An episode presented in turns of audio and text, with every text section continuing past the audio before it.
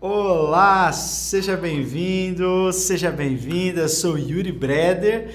Eu estou aqui na Escola do Discípulo mais uma vez para a gente falar sobre Bíblia, falar sobre Jesus, porque essa é a nossa paixão. A gente quer construir ou ajudar a construir uma igreja que seja intelectualmente robusta, espiritualmente vibrante, apaixonada pelas Escrituras, apaixonada pelo Jesus por Jesus, cheia do Espírito Santo de Deus. Então quero convidar você a abrir a sua Bíblia. Então já pega a sua Bíblia, abre lá em Atos capítulo 1, pega o seu caderno, pega a sua caneta. Amém?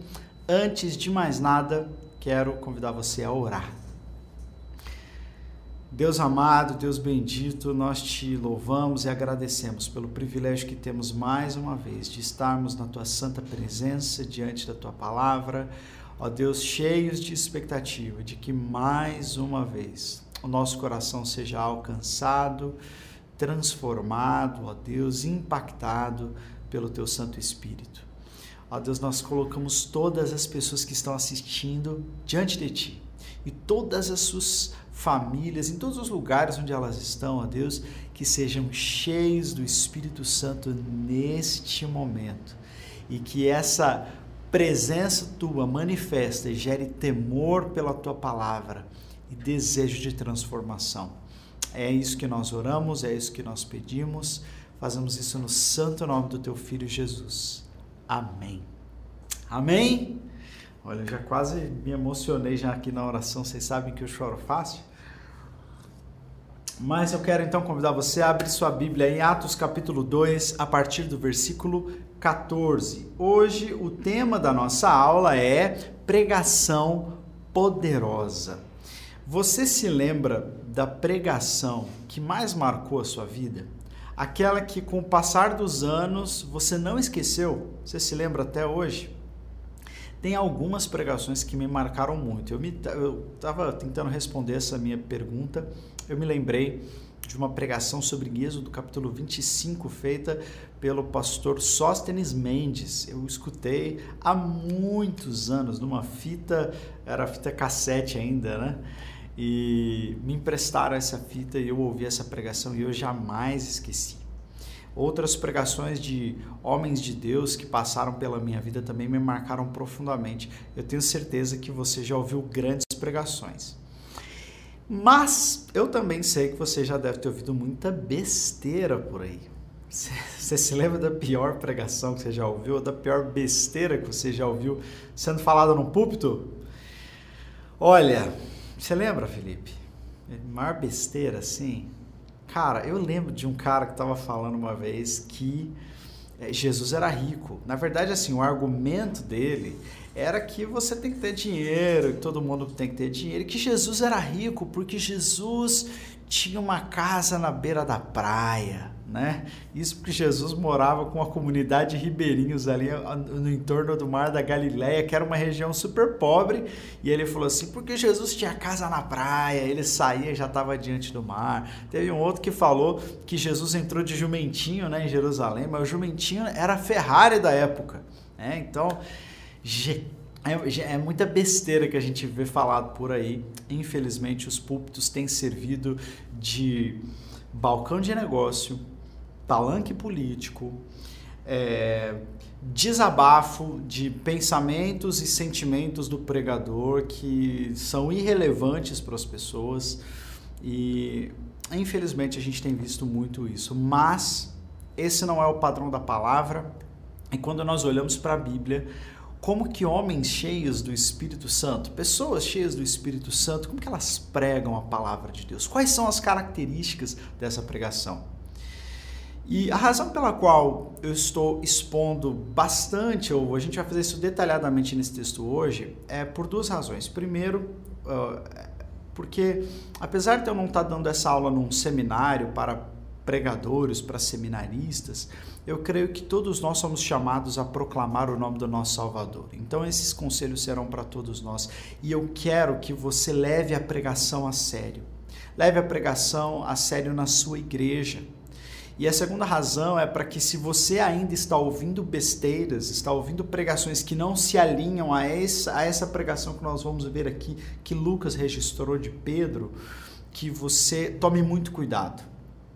Abandone estes falsos mestres, abandone falsas pregações e se apegue a esse a, ao que a Bíblia diz para nós, ao que a Bíblia ensina sobre o que é uma pregação poderosa como a pregação de Pedro.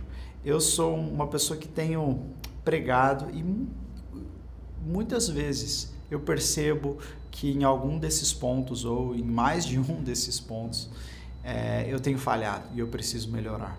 Então, é, que a, o nosso coração seja humilde para ouvir esse conteúdo e para a gente se alinhar a ele. Amém?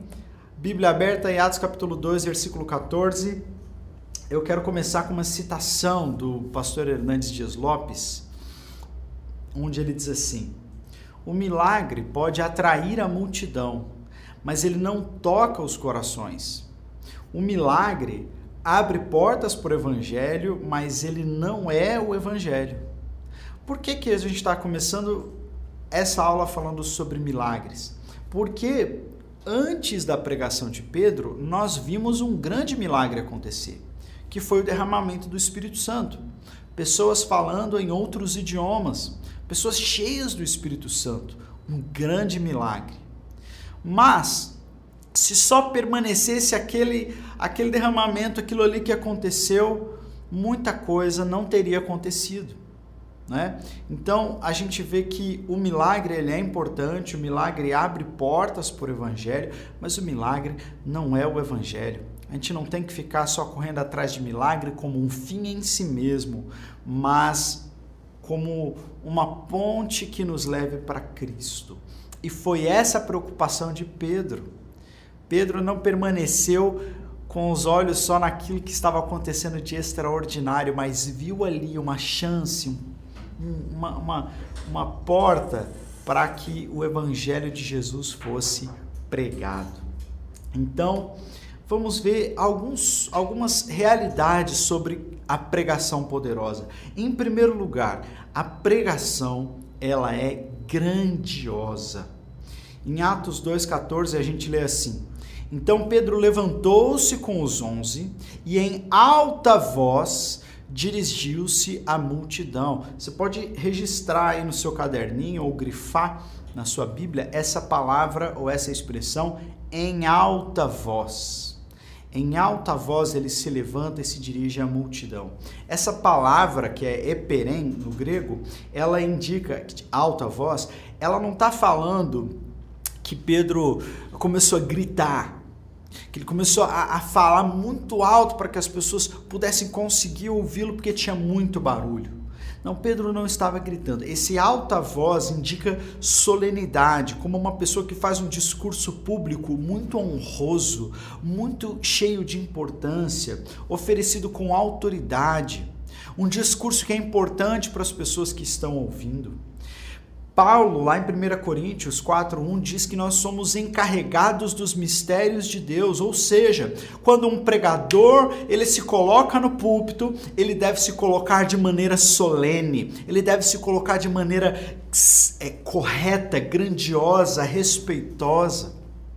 Isso não quer dizer, obviamente, que ele tem que ser uma pessoa formal. Não, você pode ter um pregador informal. Eu acredito que esse é o meu caso. Eu sou um pregador mais informal do que formal. Mas isso não quer dizer que é, eu estou sem respeito por aquele lugar ou por aquele momento. Quantos pregadores sobem de qualquer jeito no púlpito? Quantos pregadores sobem para aquele lugar sem preparo, sem autoridade? Sem entenderem que aquele momento em que eles estão ali pregando é decisivo para as pessoas que estão ouvindo. Tem uma palavra de um autor chamado Andy Stanley que sempre martela o meu coração. Ele diz assim: quando você se coloca no púlpito, as pessoas que estão diante de você ali, que estão te ouvindo, uh, existem casais à beira do divórcio. Existe pessoa, uma pessoa que está te ouvindo ali, que ela está prestes a cometer suicídio. Existem pessoas que estão entre a vida e a morte, existem pessoas que estão prestes a tomar decisões terríveis e elas estão ali sentadas diante de você, esperando uma palavra de Deus. O que é que você vai fazer com isso? Olha a importância desse momento. Então, em primeiro lugar, a pregação poderosa, ela, ela precisa ser entendida como algo grandioso, algo solene. Um pregador ele deve se preparar, deve preparar o seu coração, ele deve se colocar seriamente para aprender a palavra antes de poder pregá-la, não ir de qualquer jeito, não fazer a coisa, né, como as pessoas dizem de uma maneira assim mais coloquial, é, de qualquer forma. Não, nós precisamos precisamos entender que a pregação é grandiosa. É, o Haddon Robinson tem um livro famoso sobre pregação bíblica. Ele diz assim: a Bíblia é a palavra de Deus. Como Agostinho coloca, quando a Bíblia fala, Deus fala. Então Deus está falando ali naquele momento, precisamos levá-lo a sério. Em segundo lugar, ela não, não é só grandiosa, mas a pregação ela deve ser corajosa lá no mesmo versículo, nós lemos assim: que Pedro disse: Homens da Judéia e todos que vivem em Jerusalém, deixe-me explicar isso, ouçam com atenção. Ah, o que ele está querendo dizer aqui, ou o que nós percebemos aqui, perdão, é que Pedro está num lugar que era o lugar mais perigoso para um discípulo de Jesus. Nós já falamos sobre isso na aula passada. Jerusalém, naquele momento, naquele lugar, era o lugar mais desafiador para um discípulo de Jesus. Mas isso não parece impedir Pedro ou deixar Pedro acovardado. Ele se levanta em Jerusalém, ali, no epicentro da perseguição aos discípulos. Ali, onde 50 dias antes Jesus havia sido morto, crucificado. Pedro, que tinha ficado com medo no início de ser associado ao movimento, agora não. Agora ele se levanta e corajosamente fala, interpela aqueles homens que eram seus perseguidores, os algozes do seu próprio mestre. Não existe pregação sem coragem. O mundo se opõe à verdade de Deus. Sempre foi assim, sempre será assim. Jesus disse que se odiaram a ele, odiariam também a nós. Então, nós precisamos ser corajosos ao pregar o Evangelho, sabendo que nós estamos falando com pessoas que realmente podem não só não gostar daquilo que a gente está falando, como nos perseguir por causa daquilo que a gente está falando. Mas isso não deve nos calar de maneira nenhuma. Por quê? Porque nós sabemos que quando a pregação está sendo feita, quando o nome de Jesus está sendo proclamado, Deus está falando. E nós somos dispenseiros dessa palavra, nós somos arautos, nós somos aqueles que anunciam a palavra do Rei dos Reis. Então nós não podemos nos acovardar, gente. Não podemos nos acovardar, acovardar diante da cultura, diante de pessoas que discordam de nós, diante de situações que nos deixam talvez acuados como cristãos. Não, precisamos ser corajosos. Precisamos ser corajosos como Pedro foi. Veja só o que o John Stott diz. Ele diz: se Deus não tivesse falado, nós não nos atreveríamos a falar, porque não teríamos nada a expressar, exceto as nossas triviais especulações. Mas já que Deus falou, nós também precisamos falar. Amém? comunicando a outros o que ele comunicou nas Escrituras. De fato, nós nos recusamos a ser silenciados.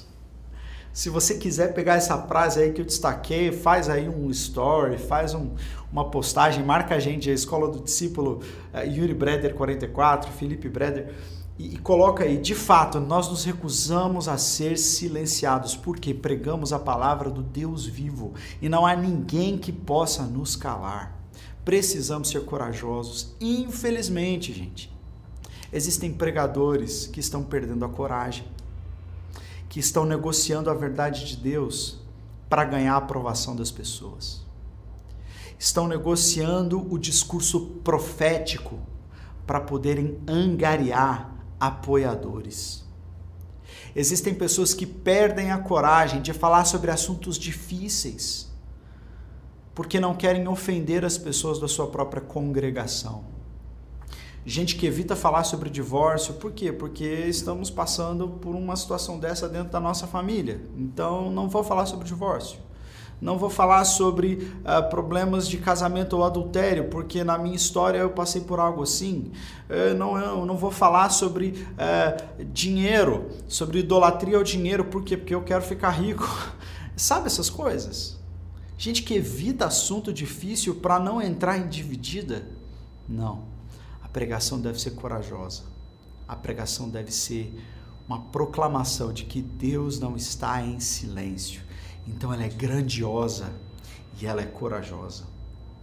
Em terceiro lugar, a pregação ela deve ser contextual. Olha só que interessante, lá no versículo 15, que Pedro começa o seu, uh, seu sermão dizendo: Esses homens eles não estão bêbados, como vocês supõem. Ainda são nove horas da manhã. Por que, que ele diz isso? Porque quando aquelas pessoas, os habitantes de Jerusalém, aquelas pessoas que estavam ali, viram os homens sendo cheios do Espírito Santo, acharam que eles estavam bêbados. E Pedro começa usando essa situação para explicar o que estava acontecendo. Ele pegou algo da realidade, do contexto, algo que estava acontecendo naquele momento, para então introduzir a mensagem do Evangelho. E os teólogos têm uma péssima fama e alguns pregadores também, né? De falar sobre assunto sobre os quais ninguém está nem aí, né? Ou responder perguntas que ninguém está fazendo. É, uma, é, uma, é um risco que muitos correm. Existe um, havia um, um teólogo e pastor chamado Karl Barth, ele costumava dizer que o pastor ele deve andar com a Bíblia em uma das mãos e o jornal do dia na outra mão, porque nós devemos abordar os dilemas e as perguntas que as pessoas estão fazendo hoje. Então a pregação ela deve ser contextual. O que, é que está acontecendo hoje no Brasil? Será que nós não devemos abordar isso, isso na pregação, responder as perguntas das pessoas? Olha só a, a, calamidade política que nós estamos vivendo no Brasil, a polarização, o tanto de, de, de, de mensagens conflitantes, de relacionamentos que se deterioraram de, de, de um tempo grande já para cá, é, por causa da polarização política no Brasil. Nós temos as questões de abuso sexual que aumentaram na pandemia. Temos um dado que o Felipe trouxe na última pregação dele, que o suicídio é a terceira maior causa de mortes de jovens no Brasil. Nós temos as questões de gênero que se impõem a nós, da homossexualidade, daquilo que a palavra diz sobre o que é a sexualidade de acordo com a palavra de Deus. Existem muitos temas, mas a gente não pode fazer vista grossa e falar assim: não, vamos falar aqui sobre outra coisa, vamos fazer apenas uma exegese do texto, sem aplicação, não é? Sem interpretação. Vamos simplesmente falar aqui sobre as coisas aqui do grego, do hebraico, não é? Não, nós precisamos ser contextuais, precisamos ouvir as perguntas que as pessoas estão fazendo e então respondê-las. E usá-las como um anzol, como um, um chamariz para que as pessoas saibam o que, que a Bíblia tem a dizer sobre cada um desses temas. O que nos leva ao quarto ponto, que a pregação ela é também profética. Lá em Atos 2,16, ele diz: é, Não, esses homens não estão bêbados, o que está acontecendo é um cumprimento da profecia que foi feita pelo profeta Joel. O que, que eu quero dizer com pregação profética? Eu quero dizer que Pedro, naquele momento em que ele estava pregando, entenda isso, ele tinha compreensão espiritual, discernimento do que estava acontecendo ali. Ele sabia que não era algo simples. Ele sabia que não era um outro dia como qualquer outro. Ele teve discernimento de Deus, uma, uma inspiração do Espírito Santo para entender o que estava acontecendo ali espiritualmente, por ver debaixo dos panos. Quantos pregadores sobem aos púlpitos e Deus nos livre disso em nome de Jesus, sem compreensão espiritual daquilo que está se passando na igreja, sem compreensão e discernimento espiritual daquilo que está se passando no mundo. E falam, e falam, e falam, mas não podem dizer: Assim diz o Senhor. Tem um, um, livro chamado Ministério da Palavra de Deus, do Watmani. Eu não li muita coisa dele, não posso indicá-lo, mas uma coisa que ele falou nesse livro me marcou. Ele diz assim que sempre que um profeta se levantava e ele recebia uma profecia de Deus, a palavra para profecia muitas vezes era traduzida como carga, como a palavra maçã, como um, um peso, aquele que, que o animal carrega. E que o profeta então recebia esse peso profético de Deus, uma mensagem que ele precisava entregar. E ele, assim como o profeta Jeremias falava, né, a, a, palavra de Deus queimava nos ossos dele até que ele pudesse entregar aquela palavra dizendo: Assim diz o Senhor. Pedro, ele teve compreensão espiritual do que estava acontecendo, então ele pôde dizer: Assim diz o Senhor. É isso que está acontecendo biblicamente. Né? Então, em nome de Jesus, que Deus levante no nosso país pregadores que estejam conscientes, que tenham um discernimento espiritual e que possam falar da parte de Deus e não de si mesmos. Olha só o que diz o John Stott. Ele diz: Tenho pena do pregador que chega ao púlpito sem a Bíblia em suas mãos. Ele não está falando só da Bíblia física, ele está falando da revelação de Deus, de algo que é para aquele momento, uma palavra rema, transformadora, que é decisiva para quem está ouvindo. Ele diz: Ele não pode falar porque não tem nada a dizer. Ah, mas dirigir-se ao púlpito com a confiança de que Deus falou que ele fez com que o que disse fosse escrito e que temos esse texto inspirado em nossas mãos, aí sim a nossa cabeça começa a girar e o nosso coração começa a bater e o nosso sangue começa a correr e os nossos olhos a brilhar com a glória absoluta de ter a palavra de Deus em nossas mãos e lábios. Ah, como eu quero que esse sentimento me invada cada vez que eu subir ao púlpito.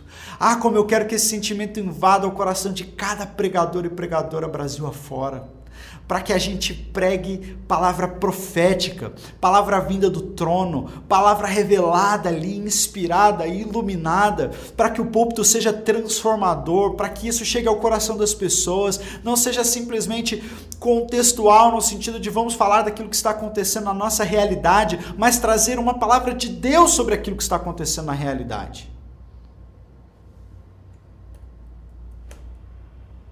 Além disso, em quinto lugar, tá número 4, mas é quinto. A pregação, ela é bíblica. A pregação, ela é bíblica. Lembra que eu falei que ela é contextual? A gente pega algum assunto do momento, a gente tem que falar sobre aquilo que está acontecendo, mas a gente não deve permanecer nisso. Senão a pregação vira simplesmente uma, um discurso sobre os últimos acontecimentos, sobre conhecimentos gerais. Não. Pedro não ficou explicando para eles. É, não, olha, fulano aqui ele não tá bêbado não, é 9 horas da manhã eu conheço ele, imagina, porque realmente a embriaguez é um problema, né? E realmente pessoas têm sido aqui nessa festa. Não, não. Ele foi para a Bíblia. Nesse pequeno sermão de Pedro, que deve ter durado, segundo Lucas registrou, uns três minutos, na verdade foi maior, é que esse registro é menor, né? Lucas resumiu a pregação de Pedro aí. Mas nesse pequeno trecho em que Pedro prega, ele cita três textos bíblicos. Joel 2, 28 a 32, Salmo 16, 8 a 11 e o Salmo 110, 1. Olha só que pregação bíblica. A fonte da pregação deve ser a palavra. É muito bom ler livros sobre psicologia, sobre sociologia, sobre atualidades. É muito importante ler livros sobre política. É muito importante ler livros sobre teologia, mas a fonte da pregação é a palavra. É a palavra. Ai de nós se nos apartarmos da palavra. Ai de nós se nós, como pregadores, formos a rachadura que separa o púlpito da palavra. Não. O púlpito precisa ser da palavra Ela é que transforma a vida das pessoas. A palavra humana do pregador, ela não pode alcançar o coração dos homens, mas a palavra de Deus, ela é viva, ela é eficaz, ela é como espada de dois gumes que penetra profundamente e separa juntas e medulas na divisão da alma e do espírito. Essa palavra é a palavra que não volta vazia. Por isso, a pregação bíblica, a pregação poderosa, deve ser carregada das Escrituras. Se você gosta de ouvir alguém que é um excelente comunicador, é uma pessoa muito legal, mas falta a Bíblia, meu irmão, em nome de Jesus, muito cuidado com isso. Porque a Bíblia que te transforma, é a palavra de Deus que traz a fé, como Paulo falou lá em Romanos 10, a fé vem pelo ouvir e ouvir a palavra. Então a pregação ela deve ser bíblica, deve ser carregada de texto. Ela deve ser carregada de verdades que Deus revelou. Porque as minhas ideias e os meus insights, eles podem ajudar isso aqui. Mas quem passa a pessoa da morte para a vida é a palavra, não sou eu. Então a pregação ela deve ser bíblica, ela deve ter escritura. Em seguida, a pregação ela deve ser cristocêntrica. Quando eu digo que ela deve ser bíblica, não é que ela deve ser recheada só de um monte de texto pincelado, um pouco do antigo, um pouco do novo, porque isso muitas pessoas podem fazer para usarem textos fora do contexto e, e até criar heresia. É fácil você pegar lá a Bíblia e pegar um versículo e falar assim: ah, Deus quer dizer isso aqui. Não, não, não é isso que Deus quer dizer, não. Essa semana mesmo eu estava conversando com uma pessoa que me pediu uma explicação sobre um texto de Isaías.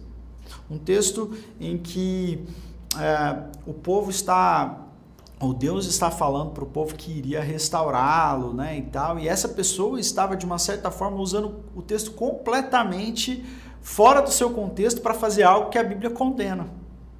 Olha só que pena, né? Então não é só, quando eu falo que a pregação tem que ser bíblica, não é só que ela tem que ter um monte de texto pincelado, não. Ela tem que ser cristocêntrica. Todos os textos que Pedro usou apontavam para Cristo, apontavam para a suficiência de Cristo. E quando você vê essa pregação de Pedro, ele não só usou Salmo, usou Joel, mas ele falou sobre a aprovação de Jesus por causa dos seus milagres, ele foi aprovado por Deus e isso foi manifesto entre as pessoas. Jesus foi crucificado, Jesus ressuscitou e Jesus foi glorificado ao lado do Pai. Então a pregação ela deve ser cristocêntrica. Tem muita pregação hoje em dia voltada para o homem, dizendo: olha, você é o máximo, você é maravilhoso. Se você quiser, você fizer, você acontece. Você é isso, você é aquilo, você é o centro de Deus, né? Você é, é pregações centradas no homem centradas naquilo que o homem pode fazer. Não, a pregação tem que ser centrada em Jesus, na vida e na obra e no poder de Jesus. Amém? Essa é uma pregação poderosa, uma pregação cristocêntrica. Mas além de ser cristocêntrica, a pregação de Pedro ela foi confrontativa. O que isso quer dizer?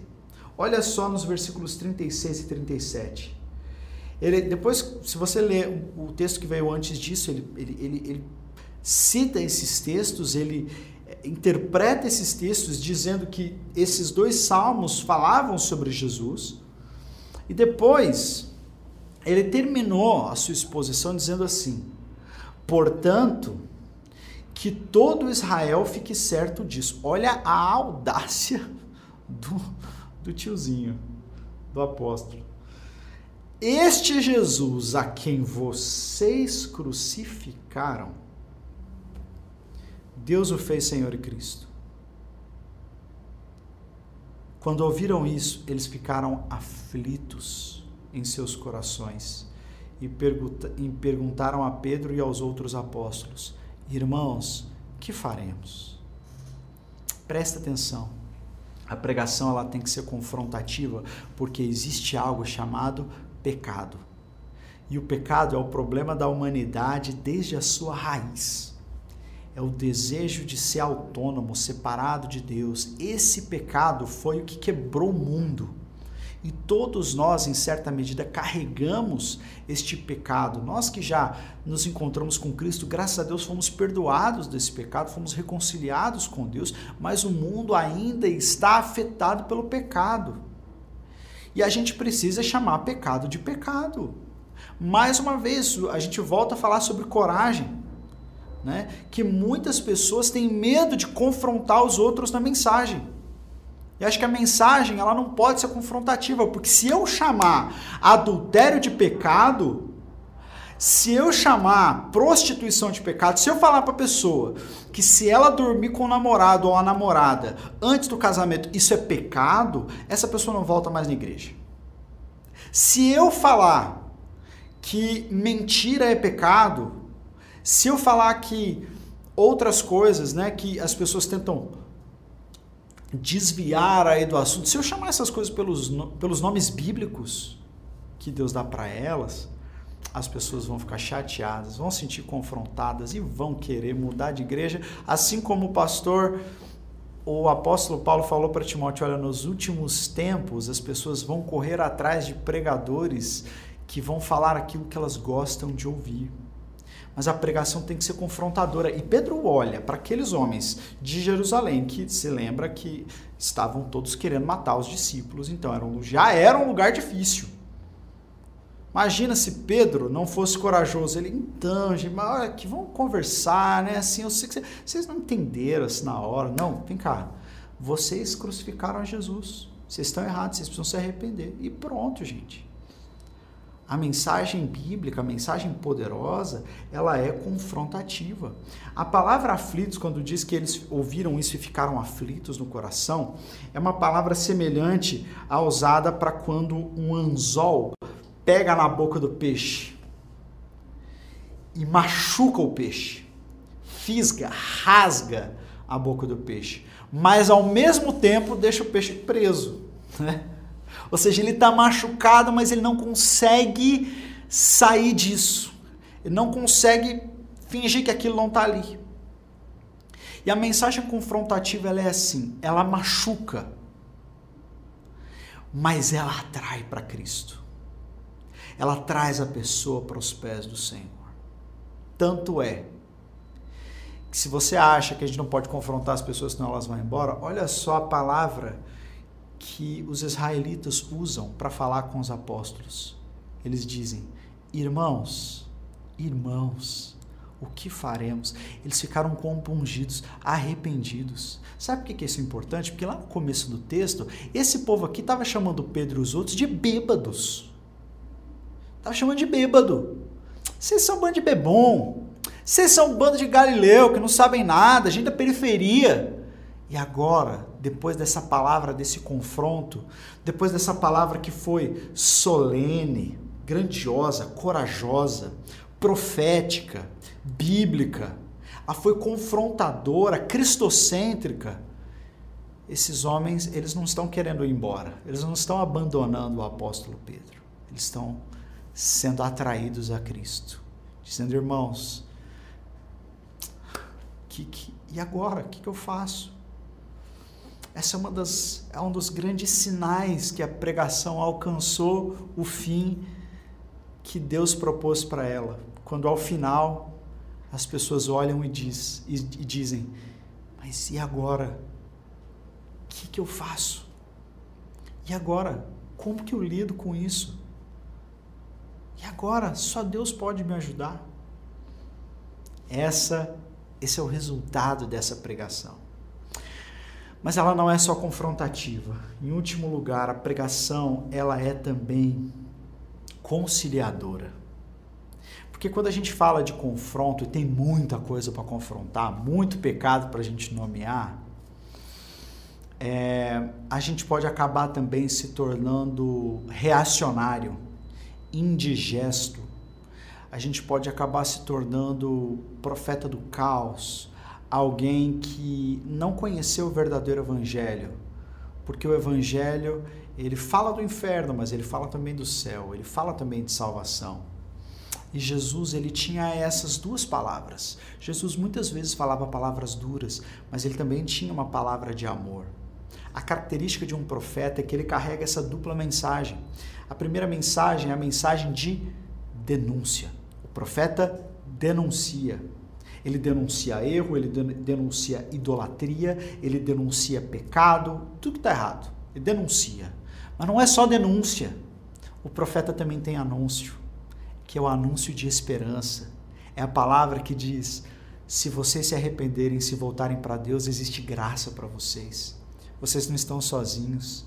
Vocês crucificaram a Jesus mas ele está pronto a perdoá-los. Vocês podem receber vida eterna. Entende? Esse equilíbrio entre confronto e conciliação. Paulo diz que nós somos agentes, ministros da reconciliação, como se Deus, através de nós, estivesse dizendo ao mundo: reconciliem-se com Deus. Então, sim, precisamos confrontar os ídolos da nossa era precisamos ser voz profética, precisamos denunciar, mas precisamos conciliar. Olha só o que Pedro diz lá em Atos 2, 38 e 39. Arrependam-se e cada um de vocês seja batizado no nome de Jesus Cristo para perdão dos seus pecados e receberão o dom do Espírito Santo pois a promessa é para vocês e para os seus filhos e para todos os, os, que estão longe e para todos quantos o Senhor, o nosso Deus, chamar. Olha que palavra aberta, olha que conciliação, olha que palavra de esperança. Sim, arrependa-se, porque há tempo. Arrependa-se, porque o juízo não é a única realidade. Sim, ele é uma realidade, mas existe uma outra realidade maior ainda, que é a realidade da graça. E essa graça está estendida não só a vocês, mas aos filhos de vocês, a todos aqueles a quem o Senhor quiser chamar. Existe graça. Ninguém está longe, ninguém está separado de Deus. Voltem para Deus, arrependam-se. Existe uma família esperando por vocês. Olha só que coisa maravilhosa. Então essa pregação, ela não é só confrontativa, mas ela é também conciliadora. E em último lugar, a palavra ela é transformadora. Olha lá, os que aceitaram a mensagem naquele dia, versículo 41, foram batizados e naquele dia houve um acréscimo de 3 mil pessoas. 3 mil pessoas. Resu como resultado de um sermão pregado no poder do Espírito Santo. 3 mil pessoas que se entregaram a Cristo depois de ouvirem uma pregação que foi grandiosa, que foi corajosa, que foi bíblica, foi profética, foi cristocêntrica, foi confrontadora, foi conciliadora e agora ela está transformando, está sendo transformadora. Que pena que hoje em dia, naquela época, se pregava um sermão e se convertiam 3 mil. Hoje em dia a gente tem que pregar 3 mil sermões para converter um.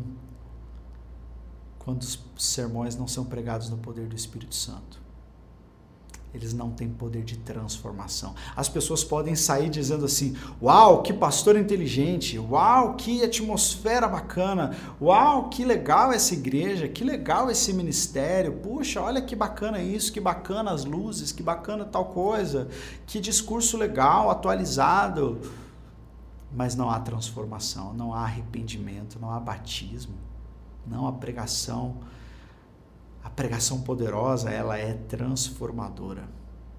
Amém? E essa transformação, ela não se manifestou aqui apenas, não foi só, ah, mas beleza, 3 mil se batizaram, depois cada um foi embora para sua casa, para seus países e tal. Não.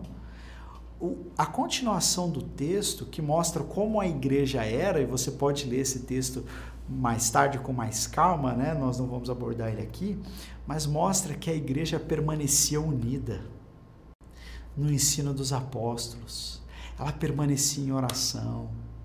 Ela permanecia junta no pátio do templo e nas casas, no partir do pão, e as pessoas vendiam tudo que tinham para que todos tivessem tudo em comum, e se alguém tivesse alguma necessidade seria suprida. E essa igreja caiu na graça das pessoas daquela época. Estes são os resultados transformadores da pregação. Eu parafraseando o livro do John Stott, eu creio na pregação. Eu creio que através deste anúncio, com essas características aqui, desta pregação, uma transformação como essa que a gente vê em Atos 2:46, que a gente adora citar, né, a igreja primitiva, só assim ela é possível. Eu vejo gente dizendo assim: "Eu estou pronto para morrer pela palavra de Deus. Estou pronto, se me colocarem aqui num paredão, e falarem para eu negar a palavra de Deus, eu não nego, eu morro por ela. Morre, mas não gasta cinco minutos por semana com ela. Que amor é esse? Eu vejo pregadores desejando, querendo que a comunidade deles seja como Atos 2:42. Assim como eu quero. Mas isso não cai do céu, não vem dissociado de um compromisso com a palavra de Deus e com uma pregação, que ela é querigmática, ela anuncia e ela ensina sobre Cristo. Sem essa pregação poderosa, não existe fruto permanente. Precisamos anunciar com poder e com autoridade, assim como Pedro fez, para observarmos também os mesmos resultados que Pedro observou. Para finalizar, Hernandes Dias Lopes resume isso que eu acabei de dizer, dizendo: quando há poder na pregação, vidas são salvas. A pregação de Pedro não apenas produziu conversões abundantes, mas também frutos permanentes. Eles não somente nasceram na graça de Jesus, mas também nela cresceram. Ao serem convertidos, eles foram batizados, integraram-se na igreja e perseveraram, criaram raízes e amadureceram. Eu desejo que a minha igreja viva um grande avivamento. Eu desejo que os meus amigos, que outras igrejas também, Igreja do Senhor Jesus no Brasil, vivam um grande avivamento. Então precisamos orar para que esse avivamento comece nos púlpitos, para que a chama comece dos púlpitos para que pregadores comprometidos com a palavra profética, com o peso, com o maçã de Deus, com conhecimento da palavra, com uma palavra cristocêntrica, confrontativa, conciliadora, que, que pregadores assim sejam levantados, senão nós não veremos transformação nas nossas igrejas. As coisas continuarão indo de mal a pior se o púlpito for negligenciado. As coisas não terão, nós não veremos frutos permanentes se o púlpito e a pregação for negligenciada. Eu creio nisso. Estudando essa palavra durante essa semana, Deus trouxe muito temor ao meu coração. Muito temor. John Wesley, respondendo a uma pessoa que perguntou a ele: como é que você atrai tantas pessoas para suas pregações? Ele respondeu: Eu simplesmente ateio a mim mesmo em chamas. Eu queimo. E as pessoas me vêm assistir queimar. Quantos pregadores estão queimando no púlpito? Quando o púlpito estiver em chamas, aí essa chama purificadora também chegará às pessoas elas serão tocadas, transformadas, e aí poderemos sim viver um grande avivamento. Amém? Mas Deus nos levantou como dispenseiros dessa palavra, como arautos, precisamos levar isso a sério. Se você é, tem. Muitas pessoas seguem pregadores, né? Pessoas assim. É, re revisite a sua lista de pregadores preferidos, ainda que talvez alguns deles sejam excelentes comunicadores, mas se está faltando confronto, se é só a palavra assim de autoajuda, você é bonitinho, você é maravilhoso, cuidado. Se é só a palavra também de que você é horroroso, você é um pecador, você vai para o inferno, você está né, lascado, cuidado com esse cara também. Se a palavra é pregada de qualquer jeito, cuidado. Se falta texto bíblico, cuidado. Se tem texto bíblico, mas ele está sendo usado errado sem apontar para Cristo, cuidado. Revise quem é que prega para dentro do teu coração. Selecione homens e mulheres comprometidos com a palavra para que você também possa experimentar transformação genuína. Esse é o meu conselho para você hoje. Amém. A minha oração é, para que Deus te abençoe no restante desse dia, você, sua família, sua casa, e fique com Deus até a próxima.